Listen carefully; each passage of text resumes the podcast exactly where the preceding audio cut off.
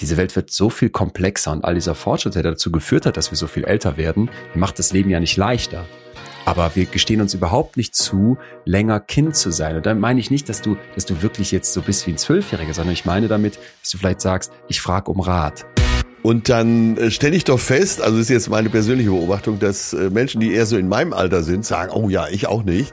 Menschen in eurem Alter ich schmeiß euch jetzt mal in einen Topf, den 49-Jährigen und den 33-Jährigen, die sagen schon mal eher, nee, nee, also ach, wenn ich jünger sein, wenn ich noch mal 21 sein könnte, wäre ich dabei. Weil alles eben halt weiterhin so funktioniert, wie es funktioniert. Das ist ja ein totaler Paradigmenwechsel, was das bedeutet, auch in der Motivation in einer Firma zu arbeiten. Wenn du weißt, dass der Chef nie abtritt, dass der Chef nie stirbt. Betreutes Fühlen der Podcast mit Atze Schröder und Leon Windscheid.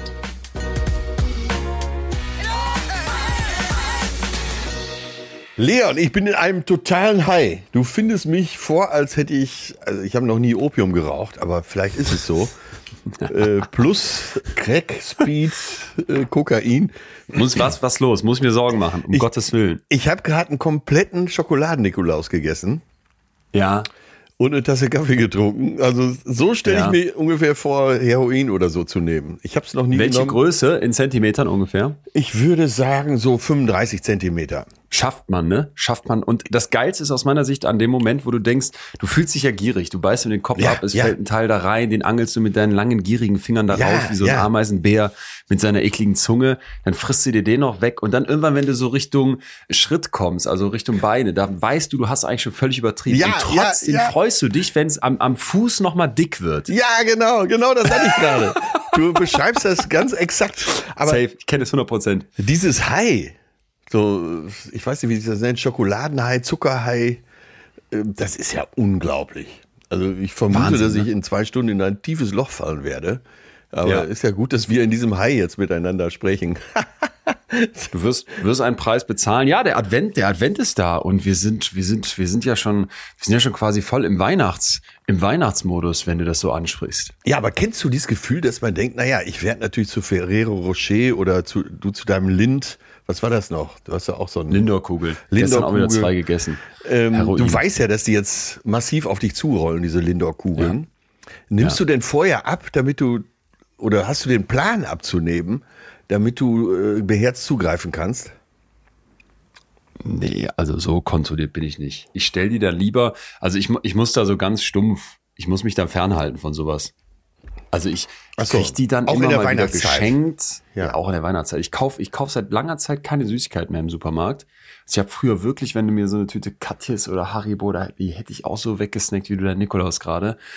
Und dann habe ich vor, weiß ich nicht, vor zwei Jahren gesagt, ich kaufe das gar nicht mehr, weil ich das sonst nicht packe. Und dann habe ich, weil auch viel bei den Produktionen und bei den Drehs, da werden immer Süßigkeiten hingestellt, ja, damit genau, die Laune oben genau. bleibt. Ich esse das gar nicht mehr und dachte dann auch, boah, bist du, du bist ja ein richtiger Mental-Power-Typ, ey, du ziehst es einfach durch, was mit den ganzen anderen ja, Usern. Ja, dann ist mir letztens Power. aufgefallen, ist no way, ich betrüge mich so krass selber, weil man dann so anfängt, sich so, so Ausnahmen einzubauen. Also ich habe dann immer gesagt, ja, aber Eis darf man ja schon essen und gute Schokolade ja schon auch.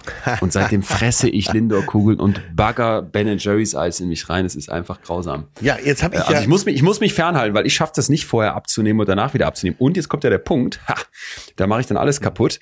Wir haben hier schon öfter den Körper besprochen. Ja. Und ich habe schon öfter kritisiert, dass wir unseren Körper immer von außen nur betrachten, wie so einen Gebrauchtwagen. Wie ist der Lack? Gibt's noch einen, gibt's, sind, hast du einen geilen Spoiler dran ja. oder nicht?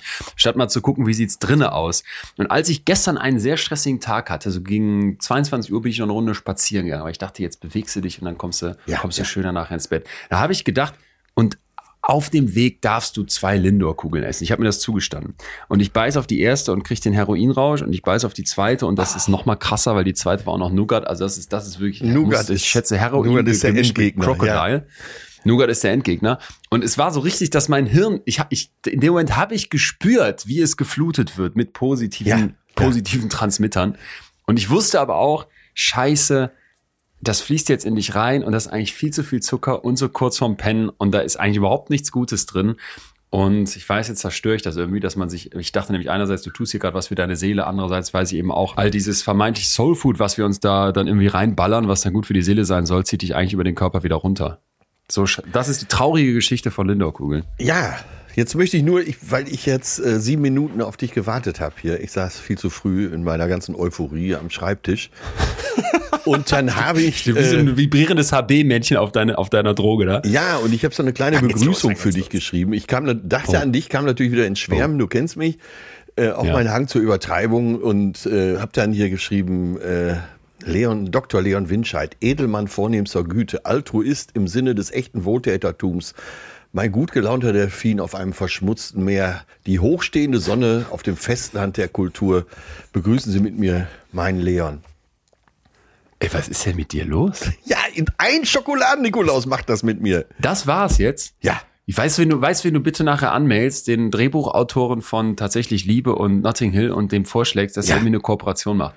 Ich, euren Film, den da, ich weiß nicht, die so zwei zwei schwule Schokoladen-Nikoläuse, ja. animiert wird das Ganze sein ja. und dann so eine richtig aber, klebrige Liebesgeschichte, die aber, man mit allem aufräumt, was wir von Liebe dachten zu wissen.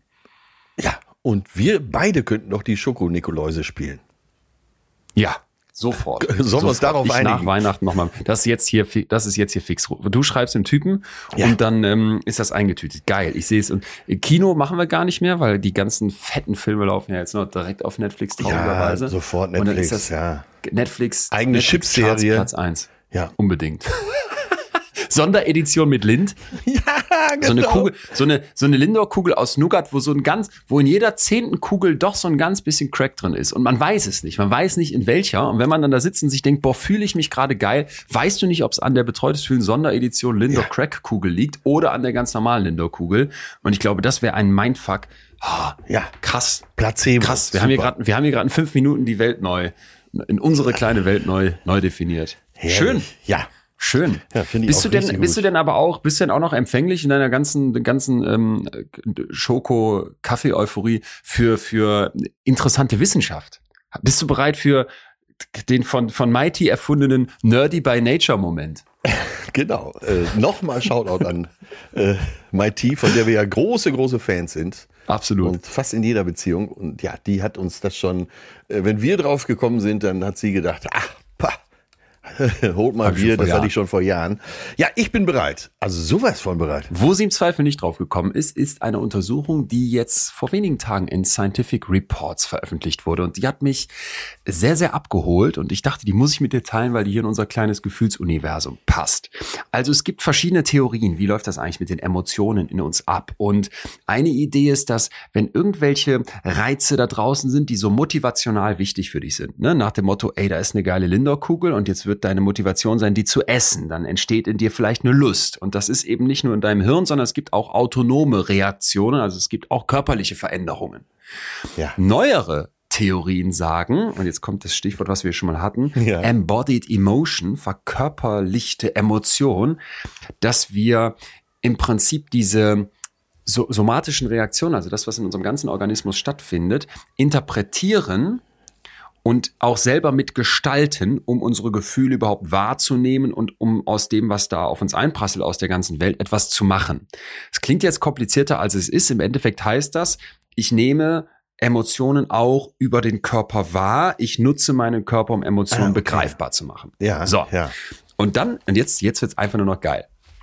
Dann sind diese Forschenden hingegangen und haben um die 600 Leute rekrutiert, Versuchspersonen, wie du und ich. Ja. Und denen geben die jetzt bestimmte Gefühle rein. Scham, Wut, Angst und dazu so eine Art Körpermap. Das Ganze heißt dann Embody Tool und das ist quasi ein Online-Tool, was die in diesen Untersuchungen einsetzen, wo dann die Person einzeichnet, wenn ich jetzt Angst fühle, ja. wo bin ich in meinem Körper besonders aktiviert? Ja. Das mache ich in Rot. Ja, ja. Und wo bin ich besonders wenig aktiv? Das würde ich dann in Blau machen. Nehmen wir mal vielleicht Wut. Wo würdest du sagen, bei der Wut bist du total aktiviert? Wo wäre es bei dir knallrot und wo wäre es vielleicht eher dunkelblau? Bei der Wut äh, würde ich den Magen knallrot und mein Gehirn knallblau machen. Ah, okay, okay. Und der Rest, also du darfst auch die Arme, die Hände, die Beine. Äh, ja, war jetzt erste Reaktion und nee, ja. den Rest des Körpers habe ich da so gar nicht im Blick.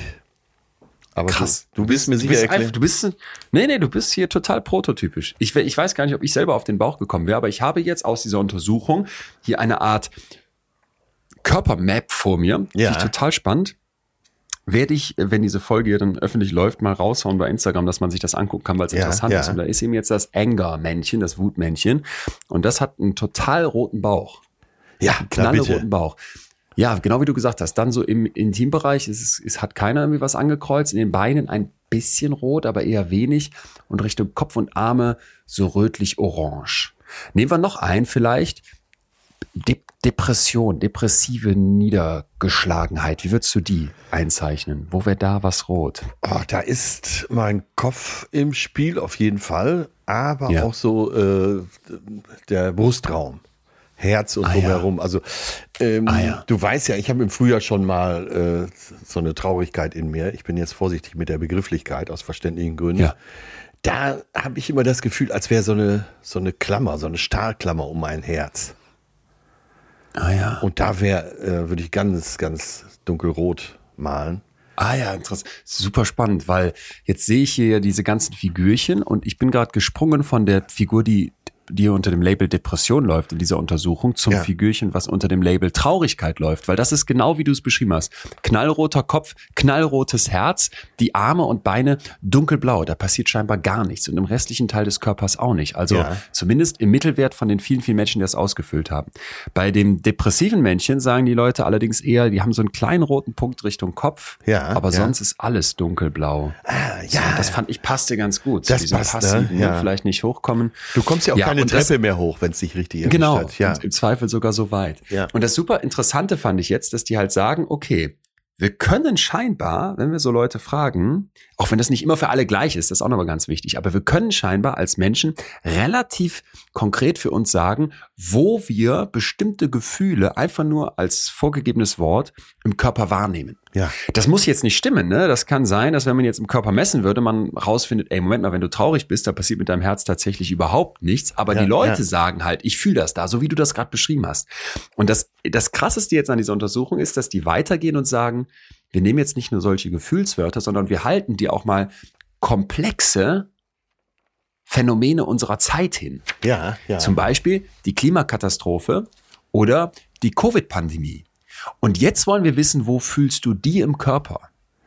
Und das fand ich so geil, ja. weil du jetzt, weil, ja, weil du jetzt erstmal ja gedacht Hammer. hättest, ja. ist Hammer, oder? Weil du jetzt erstmal vielleicht gedacht hättest, wie soll ich den Klimawandel in meinem Körper Stimmt, Ja. Aber die Menschen können das auch. Und dann Aber da hast du uns jetzt gut hingeführt. Wahnsinn. Ich habe tatsächlich, muss ich zugeben, vor fünf Minuten gedacht, äh, was willst du denn jetzt? Aber das ist, äh, du hast mich, nein, aber du hast mich da äh, schön durch dieses unbekannte Gewässer gut. geführt. Sehr schön. Gut, äh, weil ich komme auch noch gleich zu einem Fazit, wo ich hoffe, dass wir alle was draus mitnehmen können. Wenn ich jetzt dieses Klima, Klimakatastrophenmännchen hier auf dieser Map angucke, wie die ja. Leute das bemalt haben, dann siehst du halt, dass das unglaubliche Parallelen zu bestimmten anderen Gefühlen hat, zum Beispiel zu, zur Scham oder zur Angst. Ja. Und wenn ich mir das äh, Covid-Männchen angucke, dann siehst du, dass diese traurigen, dunkelblauen Beine eher so passiv, wie bei der Depression oder bei der, bei der Traurigkeit, dass die hier auch auftauchen, dass aber auch gleichzeitig so ein roter Kopf und so ein roter Oberkörper, wie beim, wie beim Klimawandel, der vielleicht eher so in Richtung Angst, Wut und auch vielleicht auch Scham geht, dass der dort auftritt. Und wenn man dann nochmal Krieg daneben hält, was ja auch leider aktueller ist denn je, dann sieht man, dass das Kriegsmännchen nochmal deutlich roter strahlt als das Klimakatastrophenmännchen, aber in ähnlichen Regionen. Ja. Und das finde ich einfach so, so, so spannend, sich vor Augen zu führen, ey Leute, das muss gar nicht heißen, dass das in Wirklichkeit so ist, ne? dass wir die Gefühle wirklich so an den jeweiligen Positionen im Körper wahrnehmen. Aber die Forschenden sagen, und das finde ich ist eben eine, eine geile, ein geiles Takeaway für jeden, ja. diese, diese Ergebnisse zeigen, dass Menschen in der Lage sind, körperliche Wahrnehmungen sehr präzise zu differenzieren, sehr klar bestimmten Gefühlen zu schreiben und dass auch solche großen Ereignisse wie ein Krieg oder die Klimakatastrophe von den Menschen emotional körperlich verortet werden können. Und das schreiben die Forschenden jetzt nicht, aber das habe ich für mich daraus gemacht.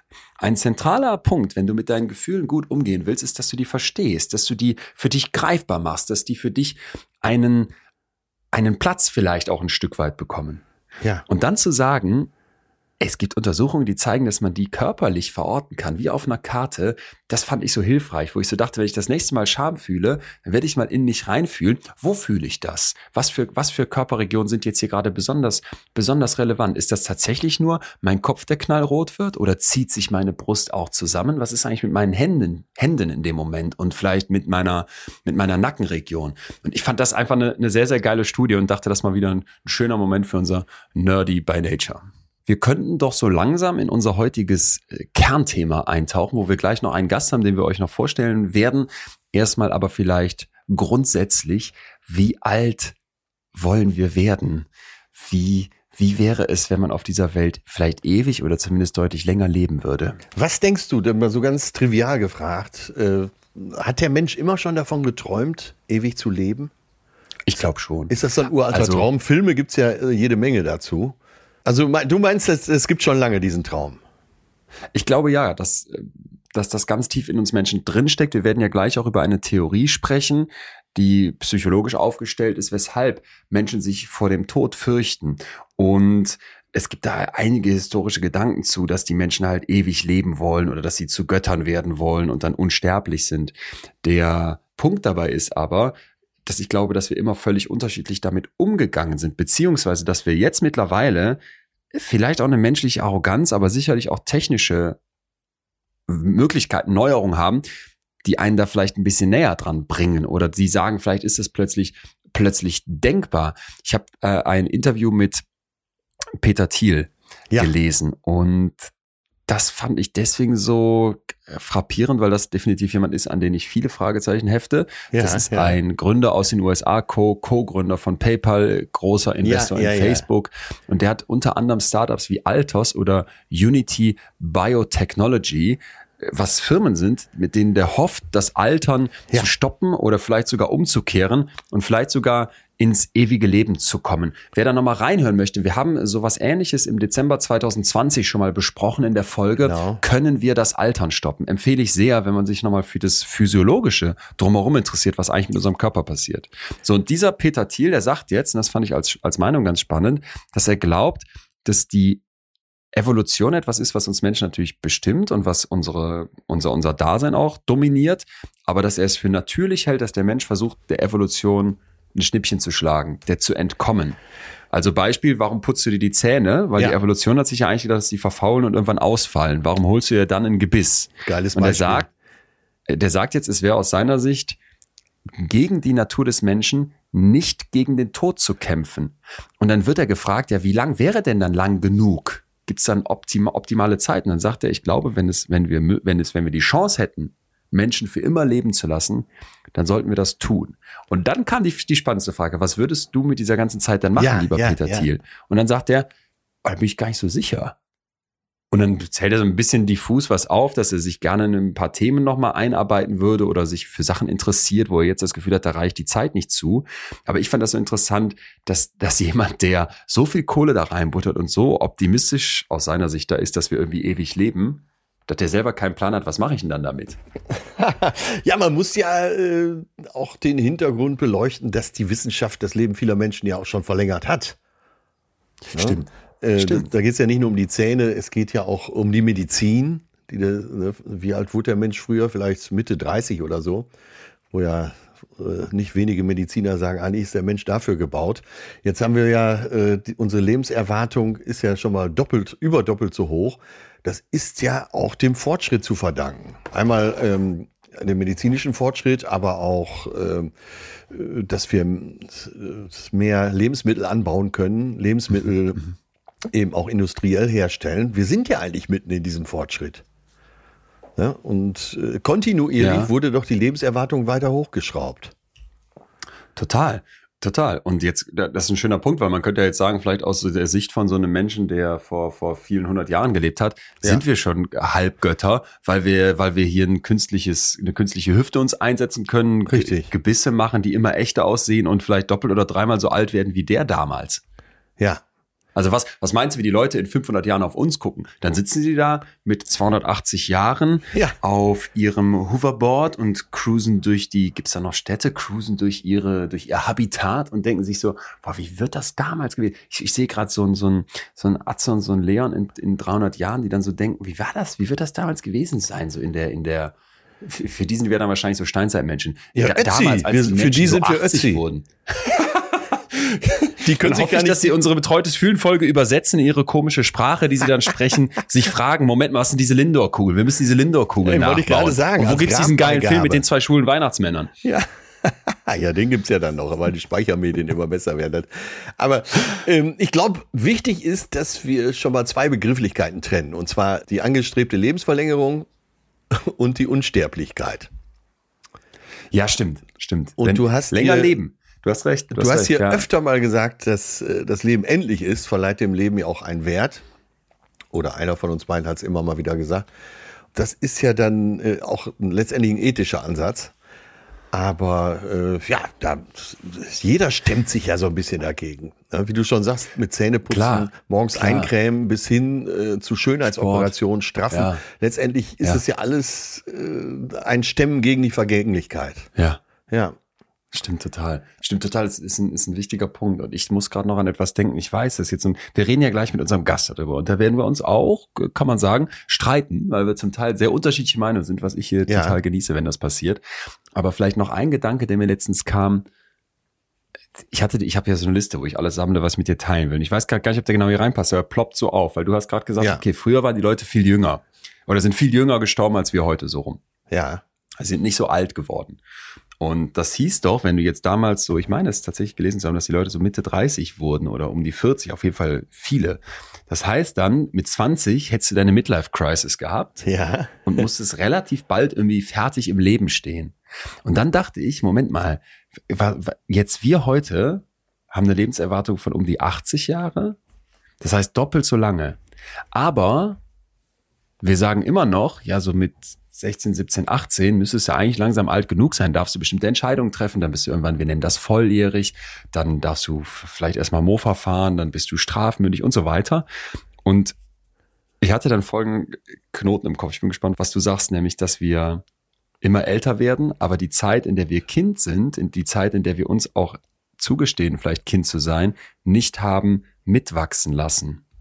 Also wir verdoppeln mal eben unser Leben, ja. aber wir verdoppeln nicht die Zeit, wo wir sagen würden, okay, du darfst dann auch, wenn man früher mit 20 oder wenn man früher die Hälfte seines Lebens mit 20 hatte, dann durftest du bis dahin vielleicht auch kindlich und jugendlich sein. Heute, wenn du jetzt mit 35 noch irgendwie kindlich und jugendlich wärst, wird man, wird man dich vielleicht schräg angucken. Und ich dachte dann, diese Welt wird so viel komplexer und all dieser Fortschritt, der dazu geführt hat, dass wir so viel älter werden, der macht das Leben ja nicht leichter. Aber wir gestehen uns überhaupt nicht zu, länger Kind zu sein. Und dann meine ich nicht, dass du, dass du wirklich jetzt so bist wie ein Zwölfjähriger, sondern ich meine damit, dass du vielleicht sagst, ich frage um Rat. Das kann ich noch nicht. Ah, ich okay, muss weiter ja. lernen. Ja. Ich muss vielleicht Personen haben, die mir Orientierung geben und auch richtig Orientierung geben. Ich will vielleicht mal, kitschig gesagt, in den Arm genommen werden. Weißt du, wir, wir haben alles so gelassen, wie es vorher war, obwohl wir immer älter werden. Wir sagen dann irgendwann, deine Ausbildung ist fertig. Und das finde ich sowieso so dumm, dass man einfach sagt, ja, unser, unser ganzes Lernsystem ist darauf ausgelegt, dass du irgendwann mal als unfertiges Kind sagst, auf die Schule geht's dann und das und das sind dann deine Leistungskurse und dann bist du immer mit deinem Studium oder mit deiner Schulausbildung fertig und bist noch kaum, kaum gereift und hast jetzt alles entschieden und sollst dann in den Job gehen und dann machst du bitte ab jetzt den Job. Ja, dann kannst du irgendwann mal noch eine Fortbildung machen, aber so diese Idee ja, vom lebenslangen ja. Lernen oder die Idee von, ey, früher war bei 20 die Mitte, heute wäre sie vielleicht bei 40, dann darf man auch heute vielleicht den Anspruch haben, bis 40 noch richtig weiter zu lernen, wie man das vielleicht früher als Kind, als Jugendlicher gemacht hat. Das, das war so ein Gedanke, der in meinem Kopf aufploppte. Ja, du kennst Passt ja meine dazu? Gedanken, dazu habe ich ja schon öfter betont. Es ist doch eigentlich ein ewiges Lernen. Und ich äh, glaube, man ist dann alt, wenn man sich nicht mehr für die Dinge interessiert, um das so ganz äh, auf dem kleinsten Nenner zu sagen. Ich bringe jetzt nicht meine berühmten Beispiele alle wieder, da hast du also selbst die Füße am Ohr, aber mich haben wirklich immer die Menschen beeindruckt, Männer wie Frauen, die im hohen Alter immer noch interessiert waren, immer noch äh, auch interessierte Artikel und äh, vielleicht sogar wissenschaftliche Artikel gelesen haben. Das hat mich beeindruckt. Ja, und ah, deswegen ja. Äh, genau deiner Meinung. Das, äh, was heute vielleicht passiert, ist, dass äh, jetzt auch mit dem Bachelor-System und so, das äh, hast du ja auch hier schon mal mit deiner ganzen Leidenschaft auch durchgekaut. Ähm, schnell fertig werden, schnell Abi machen, am besten direkt studieren und ab zu den großen Unternehmensberatungsgesellschaften. ja. Ja. ja, es ist, es ist so, es ist so sehr unmenschlich. Und da, das frage ich mich halt. In all diesem Bestreben nach längerem oder vielleicht sogar ewigem Leben ziehen wir auf der psychischen Seite auch mit. Und dieses Fragezeichen sehe ich noch, sehe ich noch gar nicht erfüllt. Wie alt ja. wollen wir werden? Und wie äh, wollen äh, gehen wir, wir rein? Werden? Ja. Gehen wir rein in das Gespräch mit unserem Gast, den, glaube ich, du am besten vorstellen kannst. Ja, zu Gast ist heute äh, Nils Behrens. Der ist vielleicht einigen bekannt aus seinem Gesundheitspodcast Forever Young. Nils Behrens ist seit 2011 in der Geschäftsführung der Lanzerhof Group. Das ist äh, so ein, eines der ganz großen Gesundheitsresorts, äh, die es europaweit, ich, teilweise glaube ich sogar weltweit gibt. Und äh, da wird Medizin mit traditioneller Naturheilkunde verbunden. Ja, Nils Behrens ist äh, Experte im Bereich ganzheitliche Medizin, nachhaltige Regeneration und Prävention. Also, bevor ich äh, dann noch alles aufzähle, was er so macht, weil er ist so ein Tausendsasser, sag ich mal einfach herzlich willkommen hier in unserem Podcast Nils Behrens.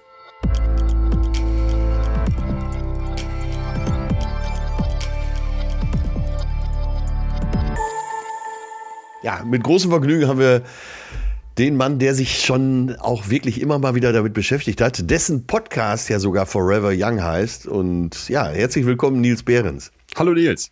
Ja, vielen Dank. Danke, dass ihr mich eingeladen habt. Nils, äh, jetzt bist du ja mit der Lanzerhof-Gruppe äh, damit beschäftigt, dass äh, Menschen zu euch kommen, die nicht nur Beschwerden haben, sondern auch ihr Dasein ich sag mal, im weitesten Sinne noch schöner gestalten möchten, also gesünder leben möchten und äh, ja, im Hinterkopf wird ja sicher auch sein, dass man äh, die Haare, die man hat, entweder verlängert oder vertieft. Absolut, absolut. Also im Grunde genommen ist es alles unter dieser Begrifflichkeit Longevity ähm, subsumiert in unserer Branche. Wobei wir haben jetzt lustigerweise letzte Woche gerade eine Studie durchgeführt in Deutschland und es wissen nur 13 Prozent der Deutschen, was das Wort Longevity heißt. Also es geht im Grunde genommen eigentlich genau um diese Idee, dass man die Gesundheitslebenspanne und die, also die Lebensspanne, die Gesundheitsspanne möglichst dicht übereinander bekommt. Das heißt also, dass man nicht unbedingt wirklich älter wird, sondern dass man die Jahre, die man hat, dann mit mehr Leben füllen kann. Jetzt habt ihr ja äh, auch äh, Erkenntnisse äh, der Motivation, wie alt die Leute überhaupt werden wollen. Wir haben äh, mhm. vorher schon drüber gesprochen. Ähm, was sind das für Zahlen? Naja, wir haben eine repräsentative Studie in Deutschland gemacht und äh, da haben wir eben halt die Frage gestellt, das Durchschnittsalter der Männer ist in Deutschland 78 Jahre, also die durchschnittliche Lebenserwartung der Männer ist 78 Jahre, bei Frauen ist sie 83 Jahre. Und die, auf die Frage, reicht das, haben doch immerhin die Mehrzahl der, der Befragten mit Ja beantwortet. Das heißt also, dass der Großteil einfach sagte, ja, das ist schon okay. Das ist ja ein spannender Punkt, weil das, das ist ja, das ist ja in unserer Welt des höher, schneller, weiter jetzt mal endlich ein genügsam sein, oder? Also finde ich, hört das so, hört das so durch. Ich weiß, ich weiß gar nicht, was ich da geantwortet hätte. Ich glaube ehrlich gesagt, 78 wird mir nicht reichen. Dann wäre ich, ja, wär ich ja schon kurz vor der Hälfte.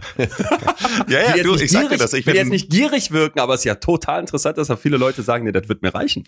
Du, Leon, ich sehe es genauso. Ich bin jetzt 49 für mich ist das so, ich kann dann eigentlich, äh, bedeutet das für mich noch 29 Mal Weihnachten feiern. So. Und ich äh, meine, überleg doch mal einfach, wie schnell diese Weihnachtsfeste so durchrauschen. 29 Mal Weihnachtsfeiern, dann ist Schluss. Schau Kakao. Ich finde, das ist schon einfach ziemlich hart. Und wir haben da in dem Zusammenhang natürlich gefragt, unter welchen Bedingungen würden die Leute denn bereit sein, länger zu bleiben oder länger, länger auf der Welt zu sein. Und natürlich kommt als einer der größten Punkte, dass sie eigentlich diese Jahre hinten dran, die man so äh, kennt im Pflegeheim mit Rollator und allem, ja, und dann ja. die eigentlich keiner haben will. So, und äh, ich glaube, das äh, fand ich ganz interessant, dass der, der meistgenannte Grund in dem Zusammenhang, war, unter welchen Bedingungen man denn bereit wäre, länger zu leben, wäre, war auf Platz eins ganz klar, wenn eben halt keine gesundheitlichen Probleme da sind. Mit 66 mhm. Prozent der Befragten haben das gesagt. Allerdings, und das finde ich eigentlich ganz spannend, dass 63 Prozent der Befragten gesagt haben, wenn die Liebsten und Freunde auch ewig leben. Das heißt also, da kommt nochmal eine soziale Komponente dazu, die fast genauso wichtig ist wie die gesundheitliche Komponente. Und ich weiß nicht, ob euch die Harvard Grant Study dazu was sagt. Das ist die längste da Studie, haben wir, die. Haben wir schon mit dem Leiter hier sprechen dürfen. Oh, oh, großartiges naja, okay. Ding. Ja, ja, ja.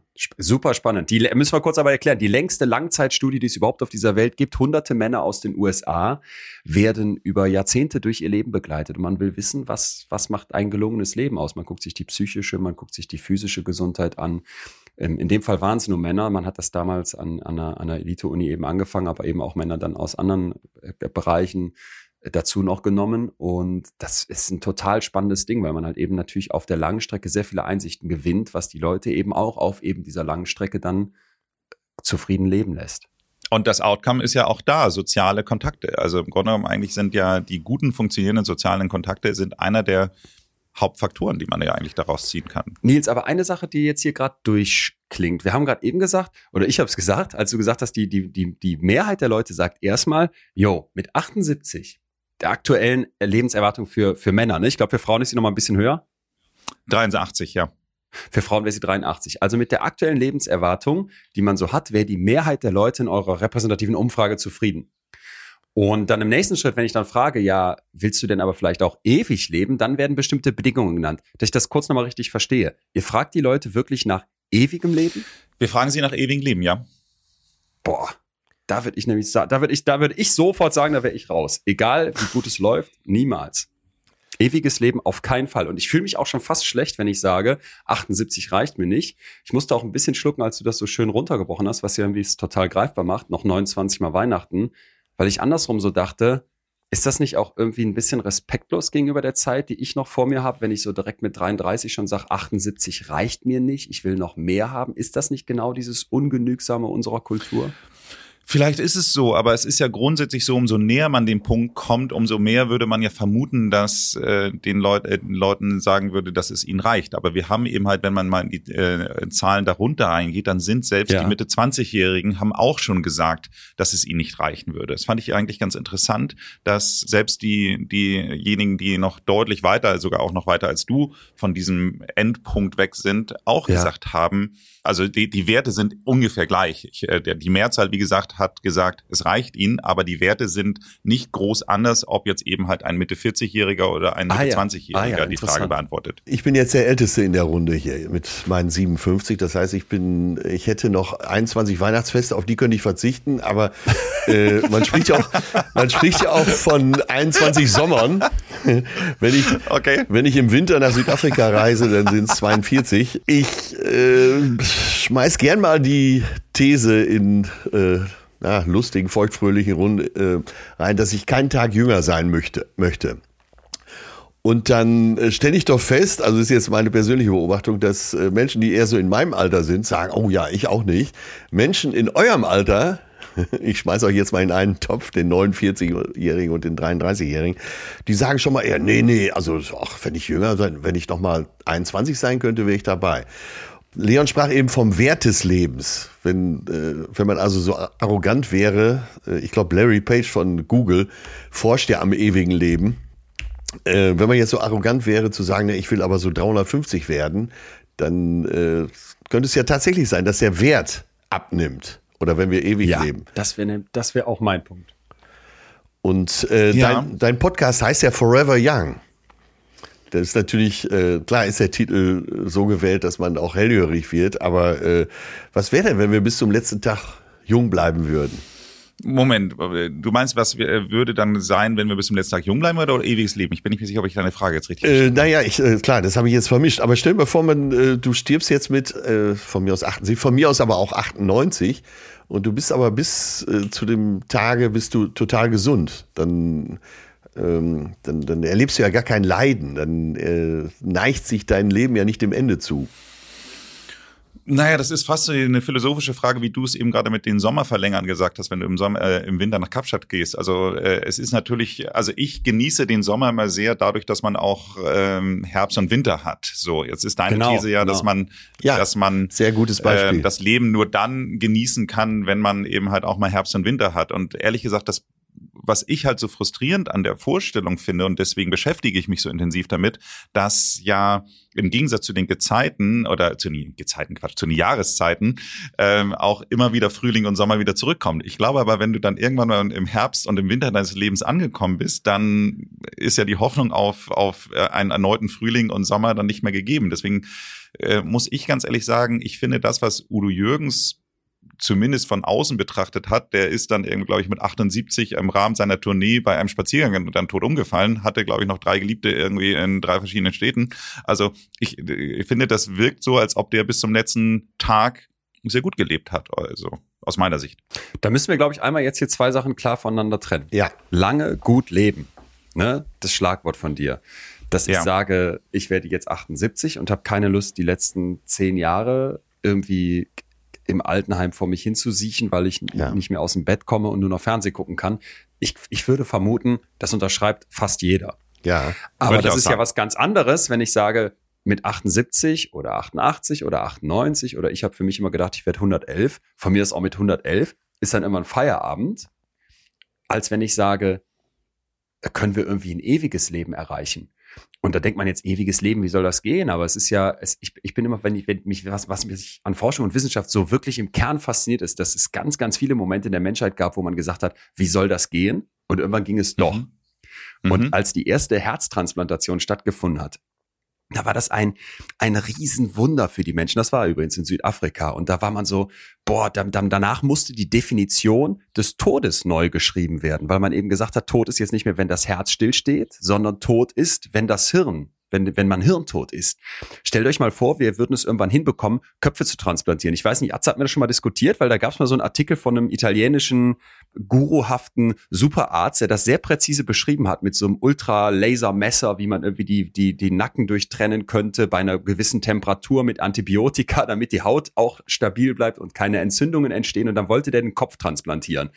Und da habe ich so, als ich das so gelesen habe, es war alles fake, also es hat sich als absoluter Bullshit entpuppt, aber der hat das so präsentiert, dass man wirklich ein Gefühl dafür bekam. Stellt euch mal vor, das würde möglich. Stellt euch vor, ewiges Leben würde möglich. Und ich finde, es muss nicht mal jetzt sein unendlich, sondern man könnte ja sowas sagen wie, ja, statt 100 Jahre wird man dann irgendwann 1000 Jahre. Ja, ja, das meinte Was ich ja ist eben. mein Punkt? Mein Punkt wäre, ein normaler Tag wie heute, wo ich jetzt heute Morgen spazieren war in der Sonne. Und auch so ein Tag ist ja ein bisschen wie so Jahreszeit. Der hat halt irgendwie einen Morgen, wo die Sonne aufgeht, dann gibt's einen eher wärmeren Mittag, auch selbst jetzt im Winter, wo hier heute die Sonne in Münster scheint. Dann gibt's irgendwie so einen frühen Abend und dann gibt's einen Abend und eine Nacht. Dieser Tag würde doch an, als Bruchteil meiner gesamten Zeit so klein werden und auch ein normales Jahr wo man jetzt schon vielleicht ah, okay. sagt, wir reichen 29 ah, okay. Weihnachten nicht aus, würde so sehr an Relevanz verlieren, dass ich immer das Gefühl habe, erst durch die Endlichkeit des Lebens, erst durch das Wissen, dass ich irgendwann sterbe, hat das hier alles einen Wert. Seht ihr was, also könnt ihr, versteht ihr, was ich meine? Fühlt ihr das auch ein Stück? Ja, vollkommen, vollkommen. Also die, die 100 Prozent bin ich bei dir, dass du irgendwann vielleicht auch ein bisschen, ich sage jetzt mal in Anführungsstrichen, vielleicht gegebenenfalls gelangweilt vom Leben wirst, weil du einfach denkst, okay, äh, es hat einfach kein natürliches Ende. Kann ich sehr gut nachvollziehen, was du da meinst. Ich glaube, da liegt einfach einer der, der auch wichtigen Faktoren drin, warum diese, die, also da, auch die Learnings aus der Harvard Grand Study, warum die Leute so glücklich altern, ist ja, weil sie immer noch einen guten Austausch haben mit Freunden und ihrer Familie und allem drum und dran. Und ich finde es ganz interessant, wenn man sich diese Blue Zones anschaut. Das sind ja diese fünf Regionen in der Welt, wo die Leute überproportional alt werden. Und da habe ich den, den Büttner vor zwei Wochen getroffen und der erzählte dann, dass unter anderem die Wahrscheinlichkeit, dass man über 100 wird, signifikant steigt, je mehr Töchter man hat. was ja. ich ganz lustig finde, äh, was einfach damit zu tun hat, dass die Anzahl, der, also dass die Töchter über in der Regel sich eben halt eher um ihre Eltern kümmern als die okay. Söhne. So, damit sind wir ah, wieder ja. bei den sozialen Beziehungen. Ah, ja. So und wenn die ja. und äh, es ist ja auch so, das habe ich bei meiner Frau selbst erlebt. Also wenn als meine Tochter geboren wurde, hat die natürlich, wenn sie dann mal irgendwie eine Auszeit brauchte, ist sie zu ihren Eltern wiederum gefahren, so und nicht zu meinen. So, während ich ja eben halt zur Arbeit gegangen bin. Das heißt also, man hat automatisch auch diese Verbindung zu den Generationen nach unten durch die Töchter auch noch viel mehr. So und ich würde einfach behaupten, wenn du dann eben halt in dieser Rolle des Großvaters und dann in unserem Beispiel zu bleiben Urgroßvaters und so weiter total aufgehst, dass du dann vielleicht auch gar nicht den Punkt hast, wo du sagst, okay, hier möchte ich jetzt aussteigen oder ist diese Langeweile des Lebens so stark einkommt. Also nur so als, als Idee, weil immer ja, wieder ja neue Generationen auch nachkommen. Punkt. Das ist ein spannender Punkt, weil ich habe jetzt keine Kinder und die Vorstellung, ich hätte dann irgendwann welche, das denke ich manchmal jetzt, ich habe es letztens Atze erzählt, was würde passieren, wenn meine Eltern sterben? Dann, das treibt mich total um, weil ich mir dann halt vorstelle, krass, dass es da eine Verbindung nach oben gibt zu meinen Eltern, also in den Jahreszahlen und jetzt vielleicht irgendwann mal nach unten, wenn ich Kinder hätte. Das finde ich ist, ist total beruhigend und irgendwie das gibt einem eine unglaubliche Sicherheit äh, nochmal aber das riesige Aber. Ich wäre ja irgendwann, wenn ich ewig lebe, nicht nur Urgroßvater und Ur-Urgroßvater, sondern ich wäre Ur-Ur-Ur-Ur-Ur-Ur-Ur-Ur-Ur-Urgroßvater. Und dann bin ich mal gespannt, wie du deine 4000 Nachkommen da noch alle in deinem Tag unterbringst. Da kannst du natürlich sagen, kein Problem, ich habe ja unendlich viele Tage und ich treffe jetzt 4000 Tage hintereinander immer so ein Kind, weil die werden ja auch unendlich alt. Das eine lerne ich dann halt erst zum ersten Mal kennen, wenn es 17 ist und dann gratuliere ich dem halt zum ersten Mal zum Geburtstag. Aber ich habe ich hab, ich hab die Möglichkeit, die alle kennenzulernen. Also ich, ich merke so, dass sich bei mir ganz viel sträubt. Und zwar aus mehreren Gründen. Einmal, was ich ganz am Anfang gesagt habe, diese Genügsamkeit ist eben auch ein ganz zentraler Bestandteil von psychischer Gesundheit und von Wohlbefinden. Das geht mir verloren. Und dann habe ich so diese Larry Page-Mentalität oder diese Elon Musk-Mentalität. Es ist alles möglich und ich lasse ja, mir nichts ja. von niemandem, von keiner Natur, von keiner Gesellschaft, von keiner Welt diktieren. Ich fliege zum Mars, ich lade meinen Geist hoch, ich werde unendlich alt, ich transplantiere meinen Kopf auf einen geilen Sixpack 20er Jahre alten Körper. Finde ich, finde ich, ist ein ganz großer kritischer Punkt. Und dann die philosophischen Überlegungen, die ich dazu kenne, die gehen alle in die Richtung Vorsicht, dieses ewige Leben. Und das ist jetzt natürlich philosophisch einfach nur ein Gedankenspiel. Das würde wahrscheinlich zu einer Unzufriedenheit führen. Und dann vielleicht als letzter Punkt von meinen drei Kritiken der, der psychologische Aspekt. Wir haben gerade eben schon über die Angst vor dem Tod gesprochen. Und da gibt es eine riesige Theorie in der Psychologie, die heißt Terrormanagement. Die ist super interessant, weil man sich halt fragt, wie geht der Mensch mit diesem Terror, nicht jetzt den terroristischen Terror um, sondern dem Terror um, dass es irgendwie immer diese Gefahr gibt, dass man sterben könnte, dass das Leben enden wird und dass das ganz, ganz viel mit uns macht. Und ich glaube, dass dieses, dieses Zusammenspiel aus so einer fundamentalen Sorge, so einer riesigen Angst und den ganz vielen kleinen alltäglichen Dingen, dass das eben am Ende das Leben ausmacht und dass das auch das, dass das überhaupt das Interesse daran ausmacht, etwas zu fühlen, dass das das Interesse ausmacht, sich nicht zu langweilen, irgendwas zu tun, dass das das Interesse ausmacht, dass wenn es mir schlecht geht, das zu verändern. Ich hätte, ich hätte die, die ganz große Sorge, wenn dieses Terrormanagement wegfallen würde, dass wir in einem Brei, Brei versacken. So, das war jetzt. Das, das war, jetzt war ein Riesenplädoyer. Äh, das war ein Riesenplädoyer. War ein Riesenplädoyer. Aber wir bewegen uns doch jetzt, äh, wenn ich das mal komprimiere, zwischen zwei Extremen. Das eine Extrem würde jetzt sagen, äh, lebe schnell und gefährlich und und hab viel davon und, mit Ende 49 gibst du dann um. Oder äh, versuch das irgendwie äh, zu verlängern. Und die Frage lässt sich ja nicht endgültig beantworten. Äh, das muss das Individuum für sich selbst beantworten. Und äh, jetzt komme ich nochmal wieder auf Nils zu, die um, äh, weil wir das ja nicht philosophisch ausdiskutieren können. Die Leute, die zum Lanzerhof kommen oder zu anderen äh, Gesundheitszentren, versuchen ja, äh, sich dem entgegenzustemmen.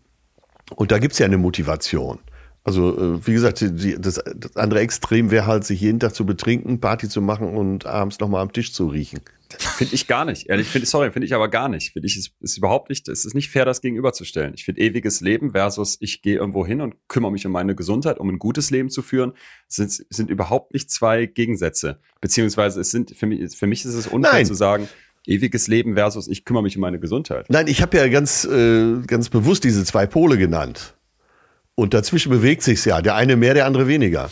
Also ich würde äh, zum einen würde ich erstmal grundsätzlich sagen, dass ähm, auch da unterscheiden auch selbst, äh, ich glaube, Leon ist dann ja also definitorisch immer noch äh, Gen Y. Ähm, wenn ich jetzt mir die Gen Z anschaue, also die, die jetzt ähm, wenn ich mir jetzt die, wenn ich mir die jetzt noch unter 30-Jährigen anschaue, also ich gebe immer nur das Beispiel, meine, to meine Tochter hatte mal mit 14 dann die Anwendung, dass sie auf einmal dann vegan sein wollte. So ganz ehrlich gesagt, ja. als ich 14 war, kann ich den Begriff vegan noch nicht mal.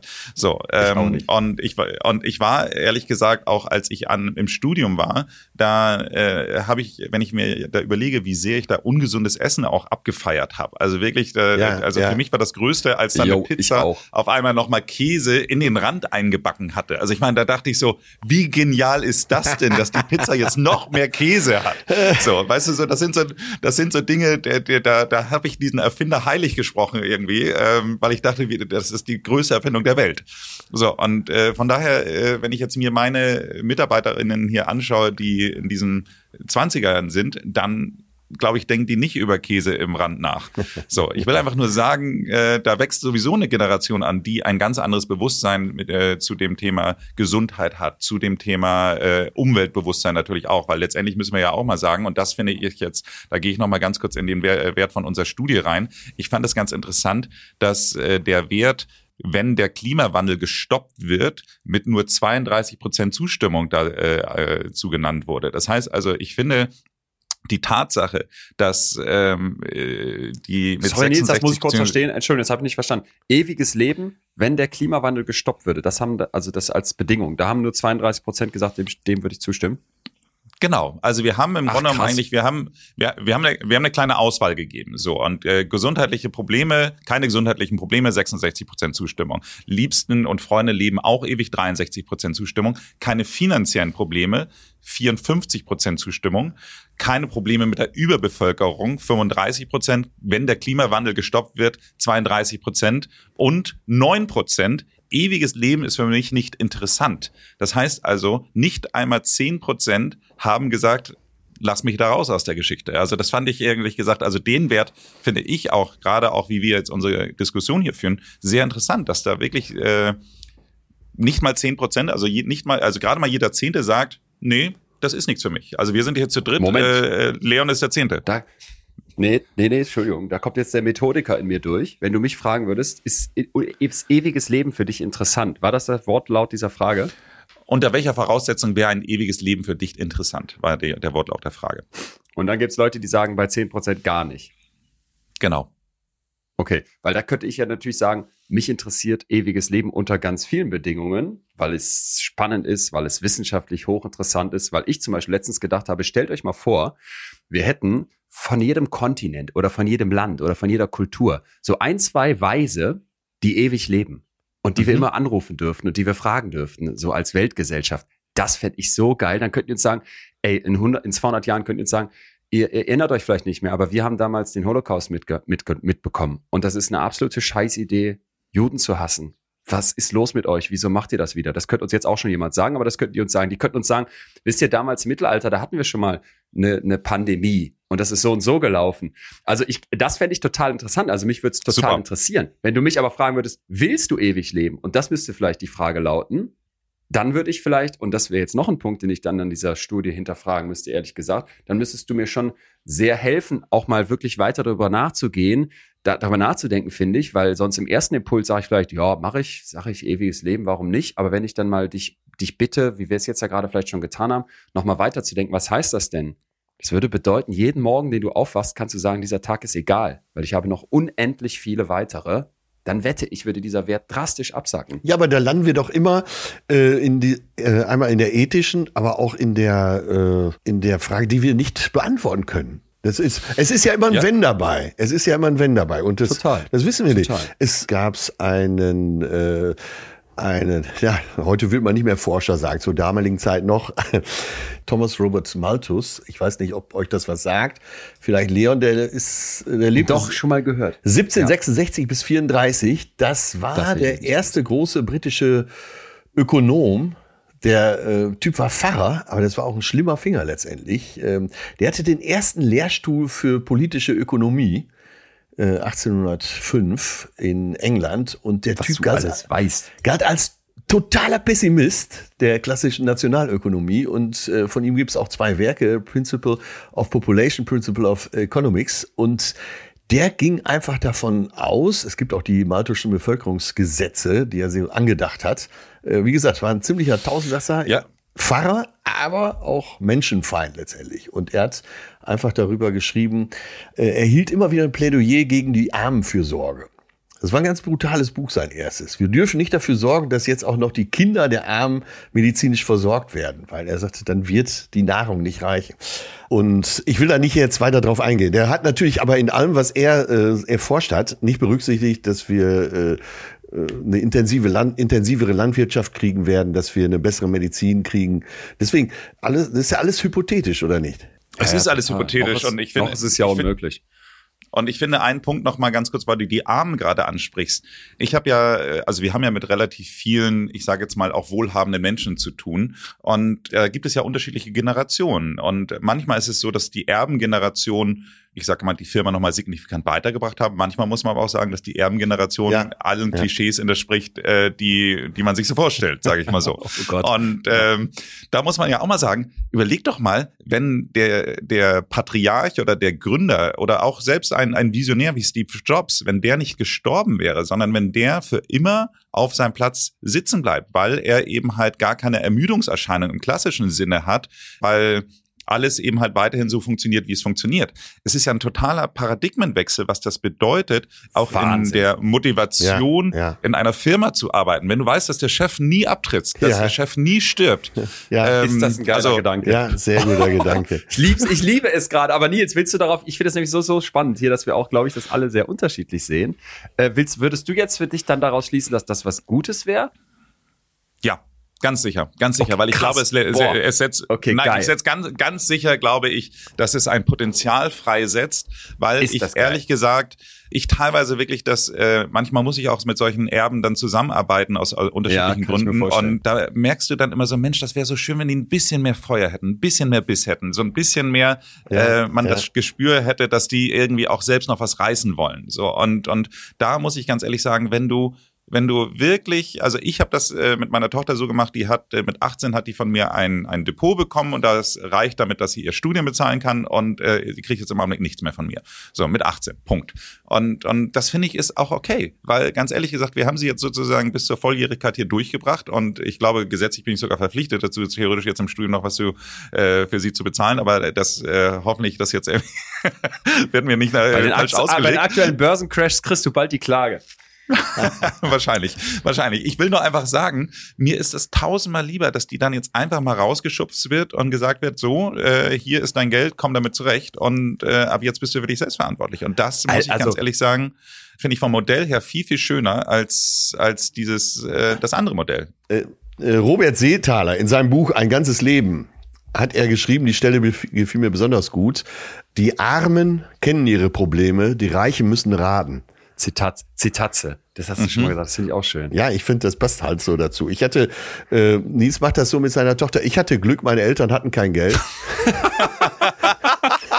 Das sagst du jetzt, wo du jetzt reich bist. Ja, ich kenne ja, viele Kinder, ja. die hatten, da haben die Eltern kein Geld und die Kinder auch nicht und die würden das nicht sagen. Ja, aber ich, ja, äh, ich kurz vorm Aufschlag musste ich meine Flügel ausbreiten und fliegen lernen ich finde es gerade, äh, muss ich nochmal kurz darauf zurückkommen, so schön, dass wir das so unterschiedlich sehen, weil ja. Nils, du hast ja gesagt, die Vorstellung, dass jemand jetzt ewig eine Firma leitet, die findest du positiv und was du dann beschrieben hast mit deiner Tochter, so auch als Gedanke und mit den Erben, mit denen du da zum Teil zu tun hast, auch alles finde ich nachvollziehbar.